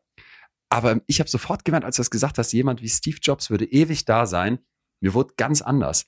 Und das klingt jetzt so, als würde ich dem Steve Jobs nicht gönnen, dass der länger gelebt hätte, um Gottes Willen. Darum geht es mir überhaupt nicht. Ich habe nur oft das Gefühl, nehmen wir in Erdogan, nehmen wir einen Putin, nehmen wir, du kannst die Liste noch deutlich länger machen, Menschen, wo ich denke, und das, damit ich möchte es noch jetzt ganz dick unterstreichen. Ich wünsche niemandem den Tod, auch solchen Leuten, die ich massiv ablehne, nicht. Darum geht es mir nicht. Aber die Vorstellung, dass die kein natürliches Ende finden, so Menschen, die sich in ihrem, in ihrem Staat schon verlängern, automatisch, indem sie die Verfassung abschaffen und sagen, nö, ich darf jetzt nochmal und nochmal und nochmal gewählt werden. Oh mein Gott oh mein Gott. Und meine allergrößte Sorge ist, wenn irgendwann mal jemand Kohle hat und wenn es so die ersten ewig Lebenden geben sollte, dann werden das so Elon Musk-Typen sein, die ich wirklich massiv ablehne. Dann werden das so Typen sein wie die Erdogans und Putins dieser Welt, wo du dann am Ende sagst, ja, das ist ja schön, wenn irgendein Familienunternehmen auch ewig geführt würde von ein oder derselben Person, wobei ich selbst da große Fragezeichen hätte. Aber dass die Menschen aufhören zu sterben, ich glaube, das wäre auf ganz, ganz vielen Dimensionen einfach eine Vollkatastrophe. Muss also ich, so kann na, vollkommen nachvollziehen. Also alle Beispiele, die du genannt hast, äh, würde ich sagen, bin ich hundertprozentig bei dir. Also ich würde mal Politiker sowieso rausnehmen, weil ich finde, das grundsätzliche System, wie es in der USA ist, dass du quasi nur zwei äh, Perioden dann äh, ja, Präsident ja. sein kannst und dann ist Schluss, finde ich absolut gut und heilsam. Und ich glaube, das ist auf jeden Fall die, die richtige Geschichte. Jetzt sieht man eben halt, dass einige Diktatoren, würde ich sie mal nennen, äh, einen Weg gefunden haben, dieses System zu umgehen. Aber das ist ja erstmal grundsätzlich falsch, da sind wir uns einig. Das, was du beschreibst, eben halt, dass äh, Menschen Firmen ewig führen, finde ich insofern einfach ganz spannend, dass es ähm, ja wahrscheinlich dazu führt, dass sie entweder bleiben sie am, am Zeitgeist dran und, und werden das weiterhin erfolgreich tun, oder aber sie werden eben halt im Zweifelsfall dann irgendwann auch ihre Vision verlieren oder nicht mehr so mit der Zeit gehen. Und dann kommt vielleicht der Punkt, wo sie dann eben halt automatisch durch eine andere Firma überholt werden. Ich finde einfach nur die Tatsache, dass dieses dieses, also ich glaube, es setzt eine unheimliche Kraft unten frei, selbst etwas zu schaffen, selbst etwas zu erreichen, ein, ein viel mehr, ich sag mal, Entrepreneurgeist, äh, der dadurch freigesetzt wird, als sich ewig, äh, sage ich mal, in der gleichen Position und irgendwann auf den Aufstieg zu hoffen. So, also ich, ich sehe die positiven Aspekte bei dieser Idee größer, weil ich glaube einfach, dass sehr viel mehr Neues geschaffen wird. Das ist sozusagen mein Aspekt, den ich dabei habe. Wenn wir unendlich leben, würden wir irgendwann auch unendlich viele sein. Das heißt, wenn wir jetzt eine bestimmte Zahl an Firmen hätten und die Leute wie Steve Jobs machen ihr Apple unendlich lange und machen das vielleicht auch unendlich lange gut, würde ich sagen, untergräbt das den Entrepreneur-Geist und macht es gerade für die, die neu starten, weil sie neu geboren werden in dieses unendliche Leben, unmöglich zu sagen, neben den eine Million, ach, geht ja gar nicht, neben den unendlich vielen anderen existierenden Firmen kriege ich keinen Platz. Und das bleibt jetzt natürlich hypothetisch, weil ich glaube, so zu Ende gedacht ja. hat, das, hat das noch keiner von uns. Und das will ich ja auch gar nicht, weil ich finde erstmal den Gedanken schön, sich vorzustellen, dass es Leute gäbe, die eine Firma gründen. Das hätte ja auch was von einer unglaublichen Nachhaltigkeit, wo du eben nicht antrittst als so ein geheierter CEO, der das Ding dann äh, wie so eine Heuschrecke da ein paar Jahre durch die Decke drückt, indem er die Hälfte der Leute entlässt und was weiß ich was noch Beschissenes macht und dann weiterzieht und sich ärgert, dass er seine Aktien noch halten muss. Sondern das könnte ja sowas sein wie, wie jemand, der sagt, ich fand das bei dem Patagonia-Gründer so beachtlich, dass der am Ende seine Firma abgegeben hat an die Gesellschaft und sagt, guck mal, was für eine Nachhaltigkeit. Ja, aber da ist ja jemand am Ende seines Schaffens, auch der ist deutlich alt, also vielleicht auch Richtung Herbst, Winter seines Lebens unterwegs. Und ich glaube, dass das auch ein Moment ist, wo so etwas passiert. Und ich finde es zwar eine gute Idee zu sagen, die, bei den Politikern klammern wir das mit der Unendlichkeit mal aus, aber worauf das bei mir immer alles am Ende hinausläuft, ist so dieses, die Lebenserwartung hat sich in den letzten Jahren fast, also in den letzten Jahrhunderten, ich glaube, um den Schnitt verdoppelt. Wir leben heute doppelt so lange geht's uns heute so viel geiler? Bestimmt, als jetzt jemand, der im Mittelalter da in einer zugigen Bude saß und Angst hatte, dass er kein Brot findet. Garantiert. Ja. Aber was würde passieren, wenn wir jetzt nochmal doppelt so alt werden dürften? Wäre das wirklich geil? Das vielleicht noch so gerade. Also wenn ich mir vorstelle, ich könnte 160 werden, würde ich sagen, ja, wahrscheinlich. Wo muss ich unterschreiben? Vor allem, wenn ich das gesund kann. Aber dann nochmal doppelt so alt und dann vielleicht irgendwann 1000 Jahre alt werden? Boah. Ich das Aber das ist doch eine interessante Frage, die man doch mal in den Raum stellen kann. Also äh, ich möchte nur eine Sache noch aus der Studie zitieren, weil ich sehr spannend fand. Ähm, äh, wie alt wollen denn, in welchem Körper wollen die Leute denn alt werden? In welchem Körper? Und, äh, ist geil. Und? In welchem Körper wollen die Leute denn alt werden? Ähm, und da war ich ganz überrascht, ehrlich gesagt. Ich hätte schwören können, dass, sie, dass die Zahl vorne mit einer 2 beginnt, aber sie ja, sind sich komplett einig, Männer wie Frauen ganz überraschend, Männer wie Frauen wollen beide 35 sein. Das heißt Ach. also 35 ist der, ist der Sweet Spot. Also äh, Leon, in zwei Jahren ist es soweit. Ähm, die, und äh, 35. Die haben, die, haben, die haben meine Knie nicht und meine Lindor-Speckrollen nicht und mein Haarausfall nicht. All das, was ich mit 20 noch nicht hatte. Was ist los? 35? Hätte ich nie gedacht. Aber äh, du siehst, ja. Leon, du bist der Einzige in der Runde, für den der Konjunktiv hier äh, die rosige Zukunft ist. äh, die, ja, ja. die Würde des Menschen ist Aber sein Konjunktiv. Aber interessant, ich habe derjenige, der die Studie durchgeführt hat bei Apinio, der ist 29. Und da habe ich ihn gefragt, ähm, sag mal, äh, warum dieser Wert? Und dann hat er gesagt, ja klar, weil äh, du willst ja irgendwie auch ein bisschen ernst genommen werden. So, das heißt also, er meint eben, äh, dass man mit äh, 29 ah, ja. eben halt nicht so dieses Alter äh, hat, ah, ja. wo man dann komplett ernst genommen wird, sondern man wird dann eben halt noch immer so ein bisschen ja, belächelt der Junge und keine Ahnung was. Er meint eben halt, wenn man dann eben halt auch mal was erreichen will und auch, äh, er hat sogar, glaube ich, auch auf Frauen bezogen, dass er meint, äh, wenn man einen Tick älter ist, dann sieht man ja aus, als ob man auch schon ein bisschen reifer ist ah, und ja. vielleicht auch ein bisschen mehr Geld hat. Von daher, er meinte, dass er mit 35 auch besser ankommen würde bei den jüngeren Mädchen als mit äh, seinen 29. Ich glaube, jetzt sind wir auf dem richtigen Weg. Und da äh, wollte ich eben so partout wieder hin zurück. Und zwar, äh, wir haben eben nur darüber gesprochen, was sein könnte. Lass uns, lass uns schauen, was ist. Was ist, äh, egal ob wir jetzt 78 werden oder äh, 87. Was machen wir mit dem, was wir da haben. Darum geht's doch eigentlich. Weil alles andere, wir können nicht genau. in die genau. Zukunft schauen. Ich habe gestern äh, nochmal Black Mirror geschaut, wenn das Gehirn in die Cloud hochgeladen wird und so. Das alles könnte. Und dafür, äh, das können wir jetzt unendlich fortsetzen. Wir könnten vier Stunden reden und wir wären immer noch im Konjunktiv. Wir haben ja mit Nils jetzt jemanden am Mikrofon, der eben sehr viel mit Menschen zu tun hat, die genau das versuchen, die Qualität dieser Jahre zu verbessern. So, und ähm, ich habe eben auch schon mal ganz provokant hier in die Runde geworfen, man könnte ja auch jeden Tag feiern und dann mit vielleicht äh, 35 abtreten und sagen, äh, ich habe viel Party gehabt. Mit dem geilsten, dem geilsten Wunschkörper. genau. Oder so. also es gibt, meine Oma sagte immer, es gibt nichts Traurigeres als äh, jemand, der stirbt mit einem vollen Konto. Aber äh, ich möchte das heute erweitern um, äh, es wäre doch schrecklich, wenn ich mit 87 abtrete und habe ein Sixpack. Ja, unbedingt. Ja. So. Okay. Das wäre wär echt schade. Also nochmal die also Frage. Ist einem geilen Körper im Sarg liegen. Man muss sich vorher zerstören. Ja, ganz. Nils, Nils, was sagst du dazu? Ganz genau. Naja, ich, ich sage dazu, dass wir, äh, jeder hat den Körper, den er braucht. Ich finde das ganz interessant. Ich habe so ein, so ein äh, Ritual, äh, ich habe ja schon gelernt, dass äh, Leon, du dich zumindest nicht für Fußball interessierst, aber ich treffe mich mit meinem Vater immer zu den HSV-Spielen und er kommt aber aus äh, Hittfeld, südlich der Elbe. Das heißt, er kommt immer mit seinem Fahrrad da an und ich äh, komme mit meinem Fahrrad an, er fährt anderthalb Stunden, ich fahre eine, Stunde, äh, eine halbe Stunde. so. Und dann treffen wir uns zusammen im Stadion und danach gehen wir noch äh, was trinken und dann fährt jeder wieder nach Hause. So, und da hatte er dann irgendwann mal gesagt, naja, er glaubt, dass er in zwei Jahren nicht mehr Radfahren kann. Der ist 78. Und dann meine ich dann so, wie, wie, wie kommst du denn darauf? Und dann sagt er so, ja, meine ganzen Freunde, die, denen wird jetzt schwindlig beim Radfahren.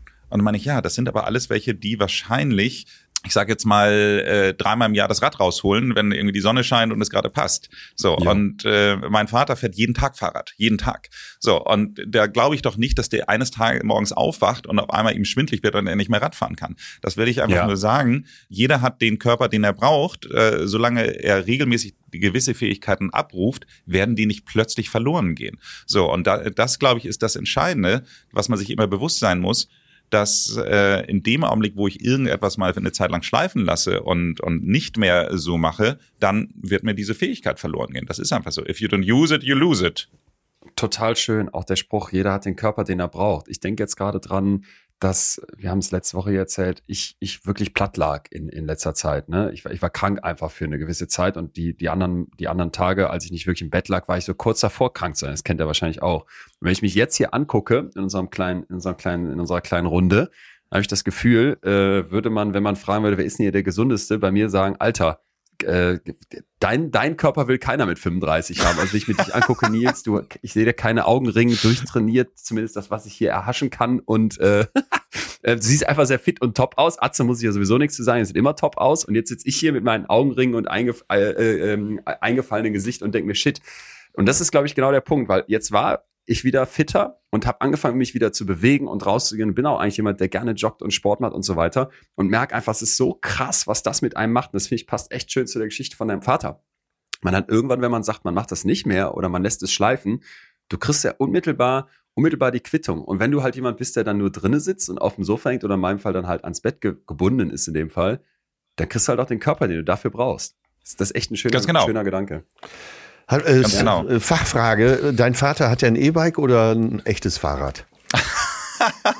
der, der, hat ein E-Bike. Ich aber immer Wert darauf, dass er auf der niedrigsten Stufe fährt. Aber es ist, ja. äh, es ist ein E-Bike. Das sind die E-Bike. Nee, Leon, ich, das meine Eltern auch. Nee, ich werde den Akku gar nicht die ganze Zeit an, nur teilweise. das ist echt, das ist so geil. Die armen E-Bike-Fahrer, die müssen sich, ich habe mittlerweile ein anderes Bild von denen, die müssen sich nicht mehr rechtfertigen. Es ist schön, dass sie Fahrrad fahren. Das ist auch wichtig. Ja, besser als ja, Auto. Und ich finde anderthalb Stunden, also drei, drei Stunden, sage ich mal so, auf dem ja, Fahrrad total. zu sein, würde ich sagen, ist trotzdem immer noch eine gewisse Leistung. Aber ja, ihr habt recht. Also es ist natürlich ähm, eine, also ich glaube, der würde mit einem normalen Fahrrad nicht auf die Idee kommen, das regelmäßig zu machen. Dadurch hast du einfach eine gewisse Range Extension und du nimmst häufiger das Fahrrad als das äh, Auto. Also das ist der Punkt. Aber ich möchte noch mal ganz kurz zurückgehen auf die Frage von Atze. Ich bin mir nicht ganz sicher, ob ich sie richtig verstanden habe. So, äh, die, die, dein Punkt war ja, was wollen wir jetzt daraus machen, dass wir zumindest ja. die, die 78 äh, mit Volldampf irgendwie erleben. Ja, mit Und, unseren äh, statistischen glaub, Jahren. Was wollen wir mit denen machen? Genau. Und ich glaube, da ist einfach der Punkt, das, was du sagst, dieses, ähm, diese, dieses maximale rausholen, da muss man sich eben halt immer gucken, zu welchem Preis man was rausholt. Ich sage euch mal, mein, ah, ja. äh, für mich, ich habe mal 2004 äh, habe ich mal äh, einen für mich lebensverändernden äh, Artikel im Spiegel gelesen, weil ich mich immer gefragt habe, warum mir früher sechs Wochen Sommerferien so lang vorkamen als Kind und heute sechs Wochen so zack vorbei sind. So und äh, die Antwort habt ihr bestimmt hier auch schon mal besprochen. Es liegt ja einfach an der Summe der neuen ich empfehle dir die Ich empfehle dir die betreutes Fühlen Folge zum Thema Zeit. Genau. So, und äh, darum, darum geht es äh, meiner Meinung nach, dass man einfach schauen muss, dass man die Summe der neuen Eindrücke hochhält, weil ich glaube, das ist genau dieser Ermüdungsfaktor, von dem wir die ganze Zeit eben halt gesprochen haben. In dem Augenblick, wo du subjektives Zeitempfinden immer noch hoch bleibt, wo du eine immer noch hohe Maß an, an neuen Impressionen hast, glaube ich ganz sicher, bleibt das Leben spannend, bleibt das Leben aufregend. Und das ist ehrlich gesagt, wenn du mich jetzt fragst, wie will ich meine Jahre, wenn ich sie tatsächlich mit 78 Schluss ist, dann möchte ich dir einfach sagen, da möchte ich einfach diesen Level an neuen Eindrücken so hoch wie möglich weiterhin halten. Und äh, das ist das, was äh, mich, äh, mir Spaß macht. Und das ist auch das, was mich ganz häufig, wenn ich abends nach Hause komme und noch eine Einladung habe und denke, so Mensch, skippe ich das jetzt, das ist genau der Grund, der mich dann doch nochmal rausbringt und nochmal noch mal dann sagt, nee, komm, äh, wenn du zu Hause bleibst, dann hast du keine neuen Eindrücke. Und da will ich noch was zu sagen, weil das könnte man jetzt in den Hals kriegen, was ich eben kritisiert habe, dieses Unersättliche und bis zum letzten Tag muss ich hier noch Vollgas geben und auf die Party und das mitnehmen ich, ich will das aber mal ganz, ganz positiv in die Richtung, wenn die mir dann auch persönlich total zusagt. Und ich kann mir vorstellen, dass du das ähnlich siehst, Nils. Ich habe in Südfrankreich einen Opa miterleben dürfen, dieser Gastfamilie, in der ich dort auf einem Bauernhof gewohnt habe, der, der für mich so richtig toll alt geworden ist. Ich weiß gar nicht wie alt, um die 80 würde ich jetzt mal schätzen. Und der ist immer losgegangen zu seiner Wildschweinjagd, der ist, der hat eigenen Wein angebaut, mit dem habe ich zusammen dann da die, die, die Reb, Reben abgesammelt und dann hat er die Fässer gekeltert, sagt man, glaube ich. Der hat, der hat da an seinem Hof ge, geprödelt und gemacht und getan. Und ich habe in, in Deutschland auch noch eine, wie, wie, wie heißt das, eine Großtante, die Schwester von meinem Opa, die auch, die ist knapp 100 jetzt und die ist jetzt ins Heim gekommen. Und dann denkst du auch, ja, im Heim ist doch dann alles vorbei. Aber auch da macht, macht die dann so Aktionen wie, die hört dann Stimmen auf, hört dann Gerede auf dem Flur und dann verlässt die ihr Zimmer, um einfach mal nachzugucken, wer redet da, worüber und sucht Anschluss. Weißt du, das sind jetzt so im Vergleich zu dem, was man vielleicht in, in unserem Alter macht, an neuen Eindrücken und an Reisen und an Wahnsinn, sind das totale Kleinigkeiten, aber es bleibt dieses Neugierige und es bleibt dieses Interessiertsein und es bleiben Eindrücke und eben nicht nur auf den Fernseher gucken oder an die, an die Zimmerdecke. Und das, das finde ich ist so eine total schöne Vorstellung. Also da gehe ich total mit. Ja, also ich habe ein Gespräch mit äh, Florian Langscheid in dem Podcast von äh, uns gehabt. Da ging es ums äh, Alter werden, im, also glücklich werden im Alter. Der hat sich ja über, glaube ich, 40 Jahre mittlerweile jetzt schon äh, mit dem Thema Glück einfach mal beschäftigt. Toller Typ. Und Florian hat Florian hat in dem Zusammenhang ein äh, in seinem Buch äh, eine ja im weitesten Sinne Alliteration benutzt äh, und die ist Laufen, Lernen, Lachen. Und äh, was meint er damit? Laufen meint er damit das Thema beweglich bleiben, also dieses ganze Thema Aktivität. Äh, das heißt nicht dringend Sport, aber es heißt einfach beweglich bleiben. So Lernen heißt eben halt die Neugier sich zu erhalten, dass man also wirklich weiterhin die ganze Zeit offen für genau das, was du beschreibst, was diese Großtante macht, dass sie eben halt weiterhin bereit ist, eben halt äh, Sachen aufzunehmen, sich für Sachen interessiert. Und Lachen ist auch das, was deine Großtante macht, nämlich die sozialen Kontakte zu pflegen und immer noch wieder auf neue zugehen. Und das ist eben halt das, was ich glaube, wirklich der Schlüssel zu einem glücklichen Leben ist. Wenn du dieses Laufen, Lernen, Lachen äh, in einer vernünftigen Waage und äh, hältst und vernünftig hochhältst, dann macht das Leben schon Spaß. Ja, wir kommen immer wieder auf die äh, sozialen Komponenten die es ausmachen. Wir, das, wir sprechen ja heute relativ wenig über Medizin. Ach so, wolltet ihr darüber reden? Nein, nein, nein, ich finde das gut. Nee, nee, nee, nee. nee. Mir, mir kam gerade in den Sinn, schön. wir haben ja Laufen, Lernen, Lachen, haben wir ja hier, äh, Nils läuft, Leon lernt und äh, ja, ich lache ja den ganzen.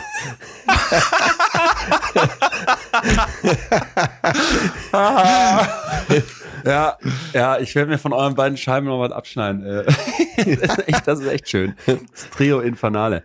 Ja, Leute, aber das ist doch, das, ich finde das, ich finde das ähm, absolut richtig, ja. dass wir dieses Soziale so in den Vordergrund stellen. Es war auch ein interessanter Punkt, den ihr in, der, in eurer Untersuchung noch hattet, Nils, dass die Leute, die verheiratet sind, sagen, sie wollen noch mal drei Jahre im Schnitt älter werden als Singles. Ne? Ich finde, das passt auch ein bisschen in die Richtung. Das muss jetzt nicht jeder, der ein Single-Leben führt, sagen, er ist einsam, um Gottes Willen.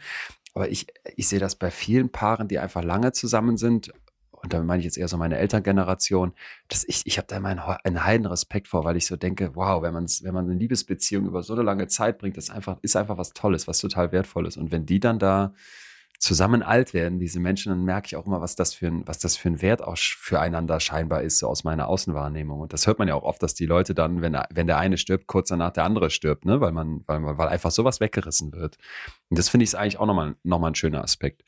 Ihr Lieben, vielleicht ein letzter Punkt, Nils, wo du bestimmt auch noch was uns mitgeben kannst, ganz konkret und praktisch zum Abschluss ähm, unserer schönen Runde hier. Du hattest eine Zahl in der Studie, wo es heißt, 27 Prozent und das muss man sich mal kurz auf der Zunge zergehen lassen. 27 Prozent sagen, dass sie mit ihrer aktuellen Lebensführung das erwünschte Alter eher nicht erreichen können. Ja. Da sind wir wieder bei dem Punkt, die Leute wissen, sie machen irgendwo Scheiße und wollen eigentlich älter werden und irgendwie kriegen sie es nicht hin. Wenn du jetzt, Nils, auch all deine Erfahrungen guckst, weil du dich ja auch lange mit dem Thema beschäftigst und weil du, glaube ich, auch ganz, ganz viele praktische Sachen hast, würdest du sagen, ist für dich so in den letzten Jahren nochmal ein Groschen gefallen, dass du sagst, ey, das ist ein geiler, ein geiler Hebel weil wir alle, glaube ich, Momente haben, wo wir merken, ja, da könntest du dir selber psychisch, körperlich, sozial noch, noch besser tun, da könntest du dir gerechter werden, aber ich krieg's nicht hin. Hast du was, wo du sagst, das, find, das findest du vielleicht noch einen schönen Impuls für unsere Hörerinnen und Hörer zum Schluss? Absolut, absolut. Ich bin der Meinung, dass ähm, eins der meist unterschätzten Sachen tatsächlich die Atmung ist. Es klingt jetzt irgendwie so banal, aber ähm, Atmen ist so ein bisschen wie Autofahren. Wir glauben, wir können es alle wahnsinnig gut. Wenn man mal rausgeht mhm. auf die Straße, sieht man, dass da ein paar sind, die es vielleicht nicht so gut können, aber äh, Atmen ist genauso. Die anderen, genau. Das finde ich auch eine lustige Zahl, dass 78 Prozent der Deutschen meinen, dass sie überproportional gut äh, ja, ja. Auto fahren können. Das heißt, nicht, nicht also überproportional. Von daher, ja. und beim Atmen ist es eben halt ganz genauso. Und äh, wir, die, also ist wirklich die Mehrzahl der Menschen atmet falsch. Das heißt also, die Mundatmung ist eine grundsätzlich falsche Atmung, dass man insgesamt das Lungenvolumen nicht vollständig ausnutzt. Aber warum, äh, glaube ich, ist das Thema Atmung so wichtig? Weil es eben halt auch die schnellste Möglichkeit ist, mhm. um mhm. Eben halt sich runterzufahren oder aber besser zu schlafen, äh, weniger Stress zu haben, weniger Belastung. So und da gibt es eben halt eine Studie, die hat der Andrew Haberman gemacht. Der ist äh, ein Stanford-Professor für Neurologie und der hat mal diese verschiedenen Möglichkeiten der Atmung eben halt betrachtet. Er hat auch Meditation sich angeschaut, Meditation, dann dieses sogenannte Box-Breathing, dann die äh, Tumoratmung, die man von Wim Hof, diesem Iceman auch kennt. Und er ähm, ist eben halt dann darauf gekommen, dass die sogenannte Seufzeratmung diejenige ist, die am schnellsten einen eben halt runterbringt. Grundsätzlich kann man aber sagen, dass der Effekt nach fünfeinhalb Minuten konzentrierte Technik egal welche Technik eben halt ungefähr erreicht ist. Fünfeinhalb Minuten, ich finde, das ist schon mal eine wahnsinnig niedrige Zahl, weil man denkt immer so, was soll zehn Minuten Meditieren bringen, aber fünfeinhalb Minuten reichen. So. Und äh, die Seufzeratmung ist nach seiner Aussage eben halt diejenige, die einen am schnellsten runterbringt. Und was ist die Seufzer? Wie, wie ja, geht die? Ja, wie geht die? genau. Und die, ähm, wir hatten jetzt immer wieder das Thema Kinder, was man von Kindern lernen kann. Und da äh, sieht man, wenn so kleinere Kinder sich total aufregen, wenn die wirklich so, so ähm, äh, kurz vom, vom Durchdrehen sind, dann weinen die ja immer so, dass man immer so, so also man, ja. man, man hat immer ja. dieses Doppel-Einatmen und dann Ausatmen. Ja. Und das ist die Seufzeratmen. Man kann das ohne Geräusche machen. Aber es geht im Grunde eigentlich darum, dass man, dass man einmal tief einatmet und dann nochmal so einen Schnaps hinten drauf gibt. Das heißt also, dass man nochmal so. ein zweites Mal einatmet und dann erst ausatmet. So, und das ist die sogenannte Seufzeratmung. Und die richtige Atmung ist immer durch die Nase. Das heißt also nicht, ihr macht es jetzt durch den Mund, damit man die HörerInnen es auch gut hören. Aber ich richtig ist durch meine verschnupfte Nase. Nase versucht. Hört man auch. Ja, Okay, okay. Warte, aber ich versuche noch einmal, dass ich es richtig mache. Ich atme durch die Nase ein. Ich habe gerade schon gemerkt, ich darf es dann nicht ganz voll saugen, sonst ist danach kein Platz mehr für den Schnaps oben drauf. Also mache ich so. Ja, schneller ruhig. Also so. Ach so, ach so, okay. So, okay, also okay. so gar nicht, ja. gar nicht so ein großer Abstand, aber es geht im Grunde genommen eigentlich um diese Doppelatmung und ich äh, merke einfach wirklich so, wenn ich dann teilweise auch so so E-Mails bekomme und kurz davor bin, ähm, jetzt mal dann mit der gleichen gleichen Art und Weise zurückschreiben zu wollen, dann äh, mache ich das irgendwie mittlerweile immer ganz gerne und merke und merke, dass ich dann äh, etwas, ich sag mal, gemäßigter wieder zurückschreibe. Äh, Aber ich will nur einfach sagen, ich glaube, dass das Thema Atmung bei dieser ganzen Thema länger besser ja. leben eins der meist unterschätzten Themen ist, weil es eben halt auch sehr viel eben halt mit dem mit dem Körper machen kann, um eben halt wirklich so runterzufahren, um eben halt den, den Parasympathikus zu aktivieren. Und äh, von daher würde ich mal sagen, wenn ich einen Tipp nochmal geben würde, den wahrscheinlich die meisten nicht unbedingt mit länger besser Leben in Verbindung bringen, dann würde ich sagen, äh, ihr solltet euch mal mit dem Thema Atmung weiter auseinandersetzen. Da gibt es ganz viele andere Techniken auch, so die 4711 Atmung könnt ihr mal mal bei bei YouTube eingeben, äh, ganz spannend oder ähm, ja Box Breathing ist mein Favorite persönlich. Ähm, also da gibt es wirklich viele Techniken, die spannend sind. Am Ende laufen sie auf etwas hinaus, was wir hier in Abständen beleuchten und was hier, finde ich, gerade schön ist, dass wir das nochmal aufgreifen. Es verbindet ja deinen Geist, deine Psyche mit deinem Körper. Und vielleicht Ganz genau. geht das wenig, äh, wenig spürbarer als beim Atmen, weil ich entscheide im Kopf auf eine bestimmte Weise zu atmen und in dem Moment, wo ich diese Entscheidung treffe, reagiert mein Körper, weil sich meine Lunge, die einen Riesenteil meines Oberkörpers ausmacht, eben verändert. Und das macht ja, macht ja einem nochmal auf, was das für eine Verbindung zwischen dir und deinem Körper ist. Letztendlich ist ja dieses ganze Thema unter dem Stichwort Embodiment auch ein Stück weit mit, ja, äh, genau. also diese, dieses, dass der, dass der Geist dem Körper folgt. Das ist eben halt einer der, der wichtigen Faktoren dabei. Also, aber das Thema Atmung ist ein sehr breites Feld, wo man zumindest sehr, sehr viel mit äh, machen kann. Dass hier zum Schluss noch Wim Hof kam, Iceman, großartig. Ich habe den mal bei, ich habe den zweimal in der Talkshow kennengelernt. Ich glaube, danach ging es mir nur durch das Treffen schon vier Wochen besser. ja, er wollte mit mir auf der Tanz, er wollte mit mir eine Tan auf der Tanzfläche wollte er mir Spagat beibringen, nur mit dem Unterschied, dass er, und das war ein Galaabend, ich hatte eine Anzughose an, er eine Badehose. Äh, ich glaube, es lag nur daran, dass ich den Spinat nicht, äh, die Spinat. den Spagat nicht hinbekommen habe. Der geht in Badehose zu einer Gala? Das wollte ich gerade ja. auch fragen. Das, das also ja. dann hat man es geschafft, würde ich mal sagen. Ja. Ja. ja, Mensch, wir könnten jetzt hier noch äh, ziemlich lange weiterreden. Es macht einen Riesenspaß. Nils, schön, dass du unserer Einladung gefolgt bist. Äh, ja, ich hoffe, wir sprechen uns dann im wahren Leben auch bald. Vielen Dank für die Einladung. Nils, vielen Dank, dass du da warst. Vielen, vielen Dank. Mach's gut. Bis dahin. Bleib so jung und gesund leben, Danke. wie du bist. Bis dann.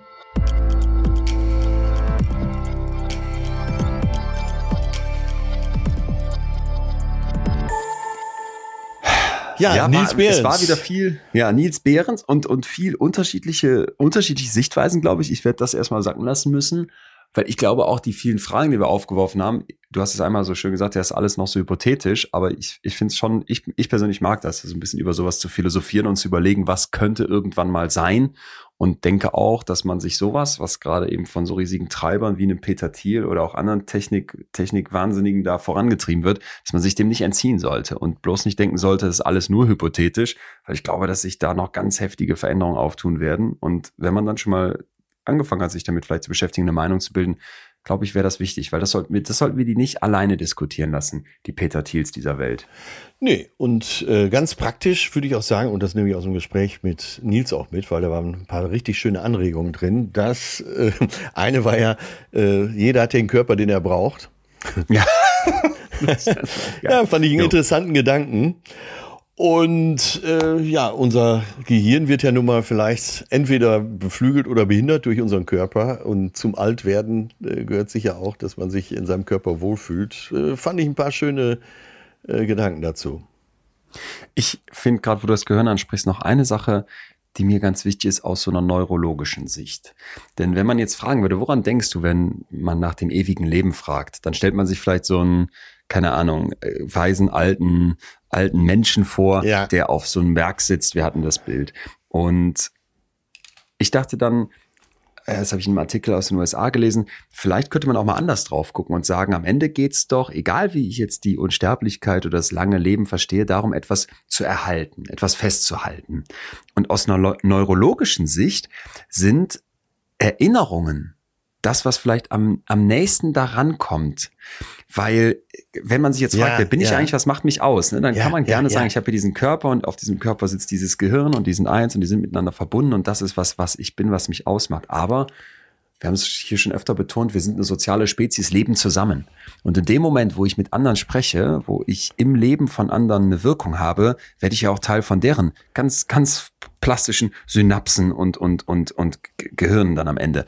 Und ich habe so gedacht, okay, wenn ich mir jetzt vorstelle, irgendwann mal eine Erinnerung von jemandem zu sein oder der Teil einer Erinnerung von jemandem zu sein und vielleicht auch noch mal noch mal von jemandem in der Generation danach, von deinem Kind zum Beispiel, dass das doch eigentlich, dass das doch etwas ist, was dich ein Stück weit unsterblich macht. Und es gibt, ich weiß gar nicht, wann die auftreten, solche Momente, aber es gibt immer wieder in meinem Leben so Momente, wo ich plötzlich an meinen Opa denke oder meine Oma, ja, die tot sind. Ja.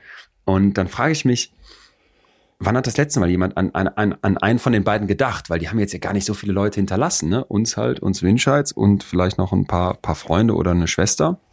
Aber es sind nicht so viele.